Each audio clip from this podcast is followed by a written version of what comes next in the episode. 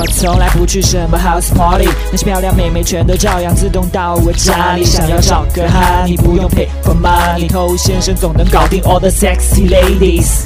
什么都不会，就是会把妹。欢迎收听把妹宝典，我是偷先生。前两天我在另外一个平台做视频直播的时候呢，有在线的兄弟跟我留言说，没想到三十多岁还可以成为一个把妹这么活跃的年纪啊！对我已经三十多岁了，尽管说可能在声音外表上面不太像。OK，这个就是长时间的一个采阴补阳的效果，好吧？那这位兄弟呢，他自己就是三十多岁。他就觉得自己陷入一个瓶颈，到了一把年纪了，在这方面呢已经太晚了。那与其说他是陷入了一个瓶颈，倒不如说是走进了一个误区。事实恰恰相反，你不要以为说你的年纪到了这个地步之后，你就开始贬值，不被年轻的妹子喜欢。因为你没有发现很多妹子她们都喜欢老男人嘛？而且现在这个风气呢是越来越盛行。在我念大学的那个年代，就会发现。学校里面最正的妹子，基本上都是在找外面一些已经有事业的男人，至少是已经参加工作的男人。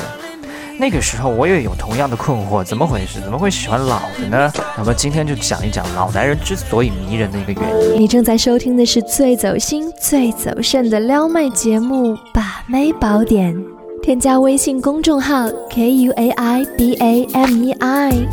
参加内部课，学习不可告人的撩妹套路。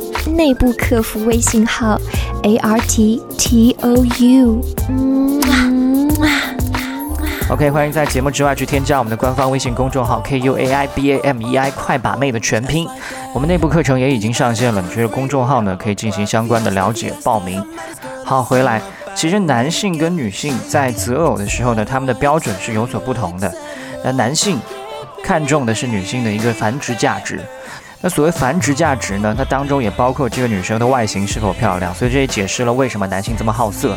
那另外，既然要繁殖，他的年纪当然不能太大，那太大怎么生育呢？对不对？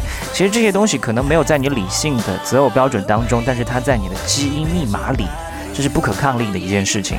但女性择偶的话呢，它相较于繁殖价值，它更在乎的是你的生存价值。所以，作为男性的话，不要惯性思维去认为，呃，我喜欢年轻妹子，那么年轻妹子是不是也喜欢年轻的男人？其实不是这个样子。那老男人跟年轻男人根本的区别是什么？就是活得更久嘛，多活了这些年，就让他有更丰富的阅历，这些阅历就让他最终变得有些不同。首先，丰富的阅历会让你变得更加见多识广。你知道，妹子她们很喜欢问为什么。很多不懂的事情，他都希望身边的这个男人可以帮他解决，至少给他一个答案。所以，当一个好奇宝宝碰到一个百科全书，这不就是天作之合吗？所以，很多年轻的小鲜肉他是没有办法在这方面去满足一个年轻妹子的。那到最后，妹子会觉得说啊，你怎么什么都不知道，是吧？那第二点，阅历带给老男人的是一种气场。那作为一个见过起起落落、大风大浪的老男人。你很难在他身上再次看到什么紧张、矜持这一类的情绪，所以在跟妹子约会互动的整个过程当中，可以更好的起到带领节奏的作用。而且他所经历到这些故事，就是约会当中绝佳的谈资。对于妹子来说，这就像打开了一扇门。但是年轻的小鲜肉，他有多少故事可以让一个妹子入迷呢？OK，我们再来讲第三点。我们很多兄弟不是常常喜欢去表白吗？这个其实跟年轻也是有关系的。你正是因为年轻沉不住气，想要一蹴而就的解决这段关系，你才会选择这么莽撞的一种方式。但是一个有阅历的男人，他是沉得住气的，他不会去着急这一时。另外还有一点就是无需求感。人随着年纪的增大，他对很多事情是会变得不再那么的敏感，对吗？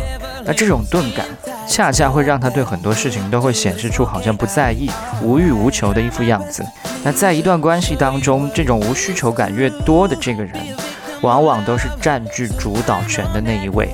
所以你看到这些老男人跟年轻妹子的情侣组合，一定是老男人在掌控主导权的。所以结合我们今天讲的这几个点，你就明白为什么老男人会这么吃香的原因。那如果你是老男人的话呢，千万不要气馁，你想想看你身上有多少优势。但如果你是一个年轻的小鲜肉的话呢，也不用着急，试着去体会老男人身上的这些品质，好好感悟自己所有的经历，多去听别人的故事来吸取经验。还有一个很好的方式就是读小说。我觉得读小说有个很大的意义，就是在小说当中可以体验到自己没有过的人生。这样的话呢，也可以让你稍微成熟的快一些。OK，今天就跟你聊这么多了。节目之外，去添加我们的官方微信公众号 K U A I B A M E I，快把妹的全拼。我是偷先生，祝你早日成功。